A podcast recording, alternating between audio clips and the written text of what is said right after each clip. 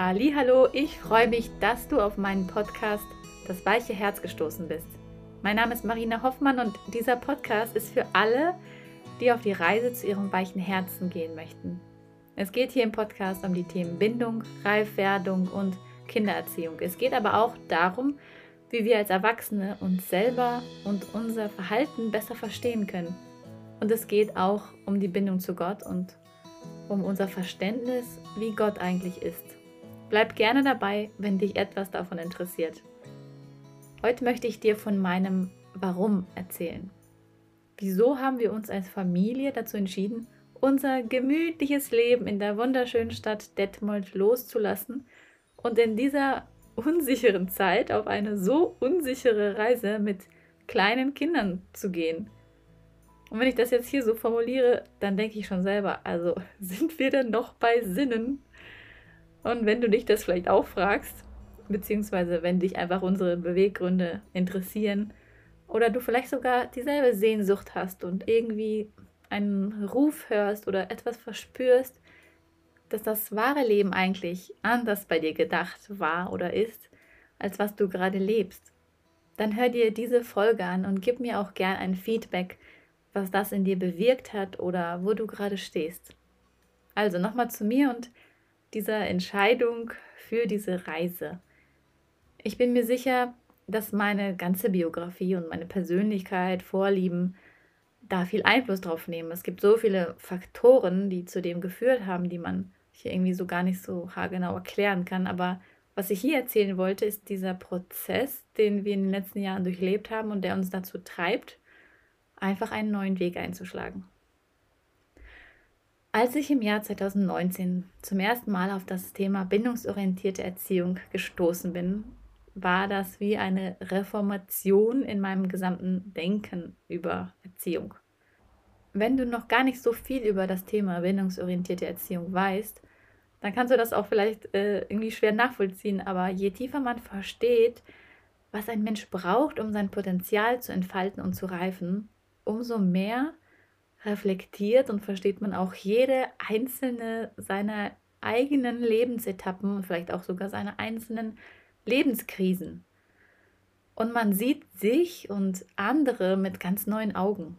Ich habe so, so, so viel über meine verschiedensten Überlebensstrategien verstanden. Oder genauer gesagt, sie sind mir dann erst wirklich bewusst geworden. Warum ich zum Beispiel ähm, ja, bestimmte, kann man schon fast Zwänge äh, sagen, hatte, wie zum Beispiel über andere zu reden, mich in ihre Leben einzumischen, wo ich nicht gefragt werde. Und wer mich kennt von früher, der kann das sicher bestätigen. Ich war eine Zeit lang bekannt als die Informationsquelle und Drahtstante in meiner damaligen christlichen Jugendgruppe. Es gab einige dieser schlechten, sündigen Gewohnheiten, wie ich sie vorher immer nur so nannte, die eigentlich, ähm, ja, eigentlich nur oberflächliche Symptome waren und gegen die ich halt ganz lange versucht habe anzukämpfen, ohne langfristigen Erfolg. Und welche sich nun mit meinem ganz neuen Blick darauf aufgelöst haben, abgefallen sind oder sich zumindest stark abgeschwächt haben. Ich werde dann in anderen Episoden genauer auf diese einzelnen Überlebensstrategien in meinem Leben äh, oder ich würde auch vielleicht sagen Schutzmechanismen eingehen und was damit so passiert ist. Aber der Punkt ist, dass dieses Verstehen darüber, was wir eigentlich brauchen, damit wir aufblühen können, das hat bei mir so einen inneren Wachstumsprozess angestoßen. Und ich beschreibe es gern mal wie eine Pflanze, die jahrelang von den verschiedensten Dingen am Wachsen behindert wurde, so wie man es auch vom Gleichnis Jesu hört. Das finde ich immer ganz schön. Zum Beispiel durch eine zu harte Kruste, durch Dornen drumherum oder durch einen zu harten Boden, sodass die Wurzeln nicht tiefer wachsen konnten. Und als ich dann anfing, mein Kind anders zu sehen und auch anders versuche mit seinem Fehlverhalten umzugehen, was mir natürlich nicht immer richtig gelingt. Ich bin jetzt nicht die Supermama geworden, das muss ich unbedingt noch hinzufügen. Aber ich bin viel freier geworden von vielen Dornen und Krusten in meinem Sein und so konnte dann die Pflanze ich wirklich wachsen. In mir ist also tatsächlich etwas entstanden, was Dr. Neufeld, der Entwicklungspsychologe, bei dem ich studiert habe, den Emergenzprozess nennt. In mir ist eine Art Quelle aufgebrochen, eine Neugier, ein Entdeckerdrang. Und ich habe mehr und mehr mein eigenes Selbst kennengelernt und habe es reflektieren gelernt. Alles, was so in mir ist, meine Bedürfnisse, meine Gaben, aber auch meine Schutzpanzer und meine Unreife und die daraus entstehenden Probleme und Konflikte in meinem Leben. Und ich hatte plötzlich so eine Sehnsucht, ich selbst zu sein, ohne das äußere, schön verzierte Bild, was ich bisher getragen habe, weiter aufrechtzuerhalten. Und ich hatte auch die Sehnsucht, echt zu leben, anstatt in meinem gut strukturierten, aber auch ziemlich engen Hamsterrad weiterzulaufen. Und nachdem sich dieses Innenleben von mir und auch von meinem Mann veränderte, passte es irgendwie im Außen plötzlich nicht mehr so richtig. Es fühlte sich an, als ob wir in den falschen Schuhen laufen. Dass wir dafür leben, um einfach bestimmte Strukturen aufrechtzuerhalten, die wir gar nicht mehr als sinnvoll oder zumindest nicht zu uns passend betrachten. Oder dass wir leben, um einfach bestimmte Normen zu erfüllen und weil sie scheinbar jeder erfüllt und das eben das richtige Leben ist und so funktioniert es halt und so macht es einfach, so machen es einfach alle. Und damit meine ich zum Beispiel einen klassischen Job zu haben, am besten als abgesicherter Angestellte. Wir merkten vor einem Jahr, dass wir selbstbestimmter arbeiten möchten und vor allem ortsunabhängig, also leben und arbeiten können, wann und wo wir möchten. Und das übliche Normdenken sagte uns zum Beispiel auch, man muss ja ein festes Leben führen, Kinder müssen zur Schule gehen, weil sie sonst ja nicht vernünftig lernen und sich in die Gesellschaft einfügen können. Und unsere Sehnsucht war, unseren Horizont mal zu erweitern und von diesem engen Verständnis darüber, was Bildung ist, zu lösen. Und je mehr wir uns dann mit den Themen zum Beispiel des freien Lernens beschäftigten und auch Menschen mal anhörten, und ihre Erfahrungen hörten, die sie so leben, da wuchs auch in uns dieser Wunsch, das mal auszuprobieren. Und damit will ich nicht sagen, nur dieser eine Weg ist jetzt richtig und alle müssen den gehen und wer hier bleibt, der ist irgendwie schlecht, auf gar keinen Fall. Es geht darum, dass wir einfach etwas Passendes für uns finden wollten. Ich denke, dass auch jede Familie ganz individuell ist und jeder auch das Passende für seine Familie finden darf. Ich habe, seitdem ich auf den Bindungsansatz gestoßen bin, auch diese enorme Lernbegeisterung zu diesem Thema und vielem anderen entwickelt. Und dieses intrinsische Lernen, das finde ich so unglaublich bereichernd. Und das möchte ich auch meinen Kindern ermöglichen. Vom Leben, vom Reisen, ähm, Lernen aus Neugier und Interesse an seiner Umwelt Darüber werde ich dann sicher noch in anderen Episoden sprechen und dann davon erzählen, welche Erfahrungen wir tatsächlich damit machen. Ich habe vor kurzem etwas mit meinen Kindern erlebt, was so ein gutes Bild dafür ist, wie ich mich in meinem Leben fühlte. Das war, als wir schon unsere Wohnung gekündigt hatten und die allermeisten Sachen verkauft oder bei meinen Eltern untergebracht waren. Und da hatten wir noch so einige Tage in der leeren Wohnung verbringen müssen. Das Kinderzimmer, das war praktisch leer, nur eine kleine Box mit ein paar Spielzeug, ein leerer Schrank und ein paar leere Kartons standen noch da. Und ich hatte etwas Sorge, womit dann meine Kinder sich nun beschäftigen würden und dachte, oh je, ich werde sie jetzt nur irgendwie die ganze Zeit bespaßen und beschäftigen müssen. Hier ist ja gar kein Spielzeug für sie da.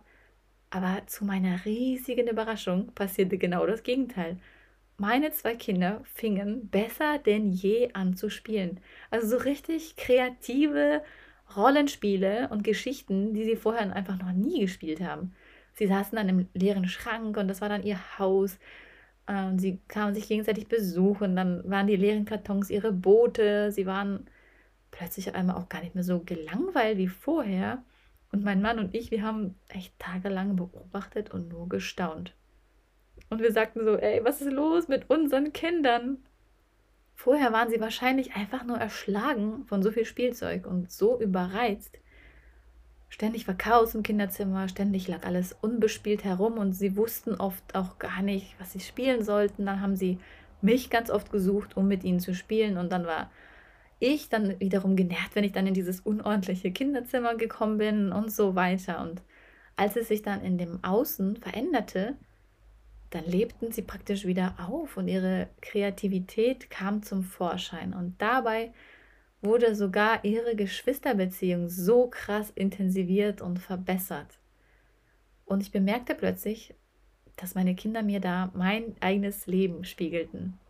In meinem Leben war es nämlich genauso vollgestopft mit Dingen, die ich mir auch selbst angehäuft habe. Und damit meine ich nicht nur den ganzen, dieses ganze materielle Zeugs und den Wohlstand und was man so alles meint zu brauchen.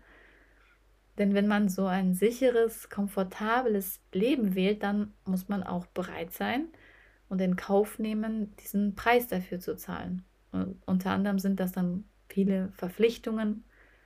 Man muss sich um so vieles kümmern.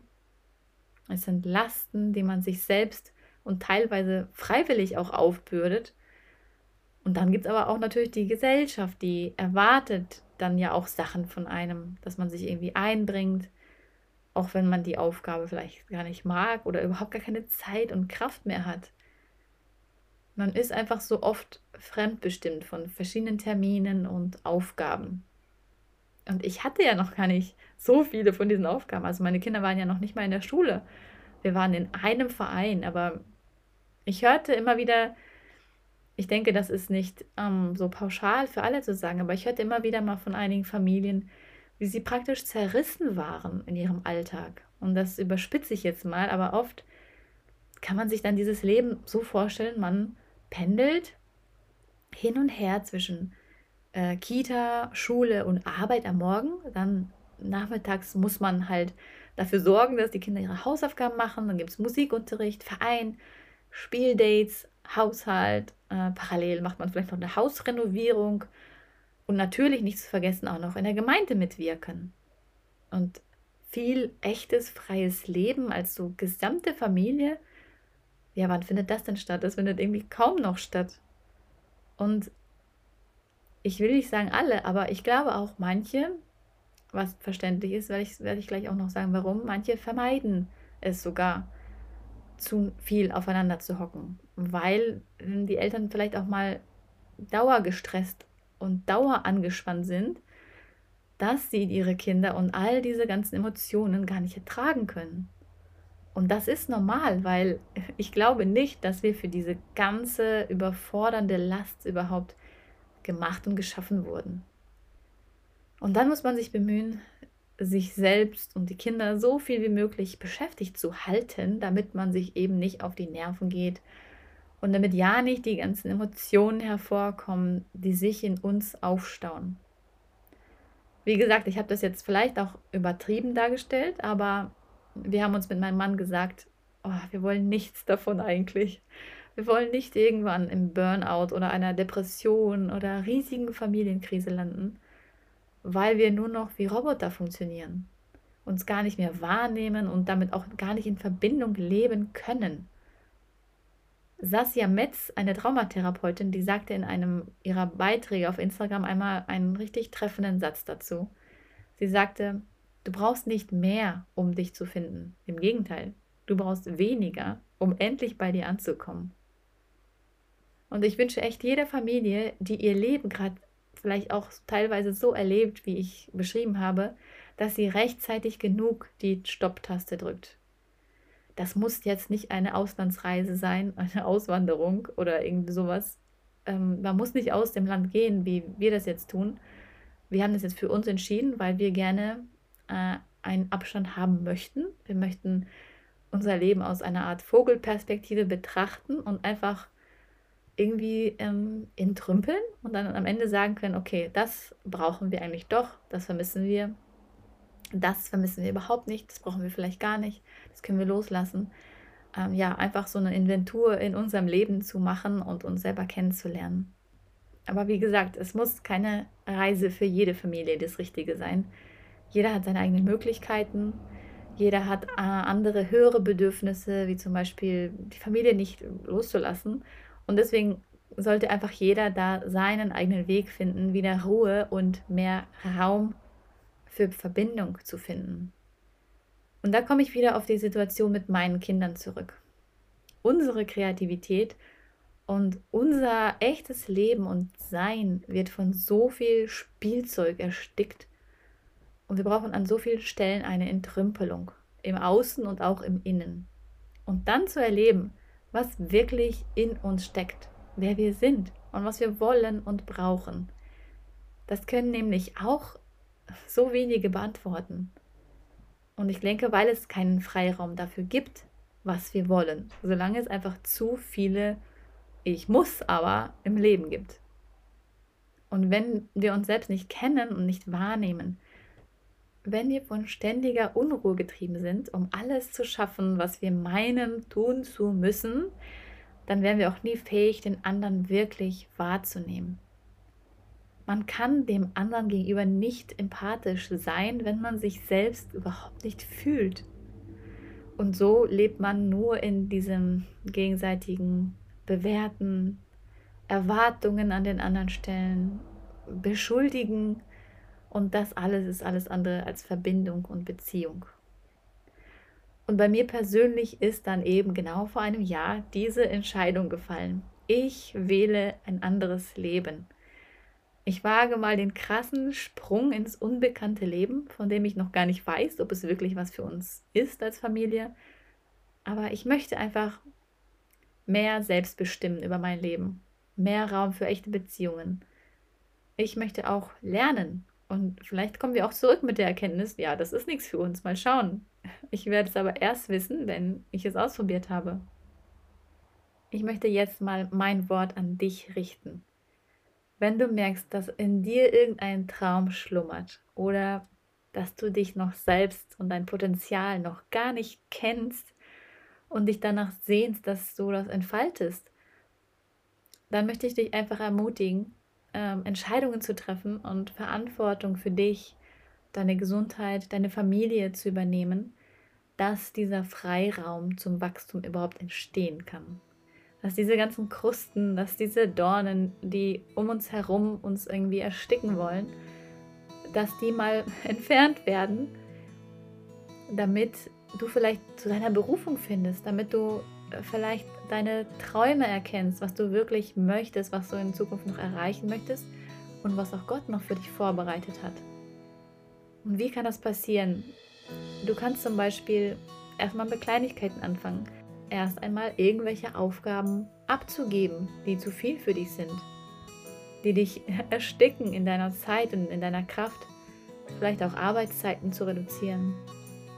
Du kannst bewusst Auszeiten für dich, für deine Kinder oder für, dich, für euch als ganze Familie einräumen, damit Bindung wachsen kann, damit die Bindungswurzeln in dir entstehen können. Oder du kannst deine Wochenstruktur versuchen zu verändern, oder auch dein Haus einfach mal auszumisten und auch so im Außen ein bisschen mehr Freiraum zu schaffen, damit Wachstum überhaupt entstehen kann. Und vielleicht, ja, vielleicht weißt du ja auch schon, was deine Berufung ist, was du eigentlich wirklich möchtest, was du dir träumst. Und ist da, da ist einfach noch so viel Angst, die dich davor zurückhält. Und deswegen möchte ich dich einfach jetzt ermutigen, auch mal ins kalte Wasser zu springen und was kann schon Schlimmes dabei passieren? Fang einfach mal mit irgendetwas davon an und schau, welche Wirkung das auf dich und auf dein Leben hat. Schreib mir natürlich auch gerne, wenn du dich angesprochen fühlst und vielleicht einfach auch einfach etwas mit mir teilen möchtest. Ansonsten lade ich dich dazu ein, dabei zu bleiben bei diesem Podcast auf meiner Reise und den Erfahrungen, die wir im kommenden Jahr als Familie machen werden. Mach's gut, deine Marina.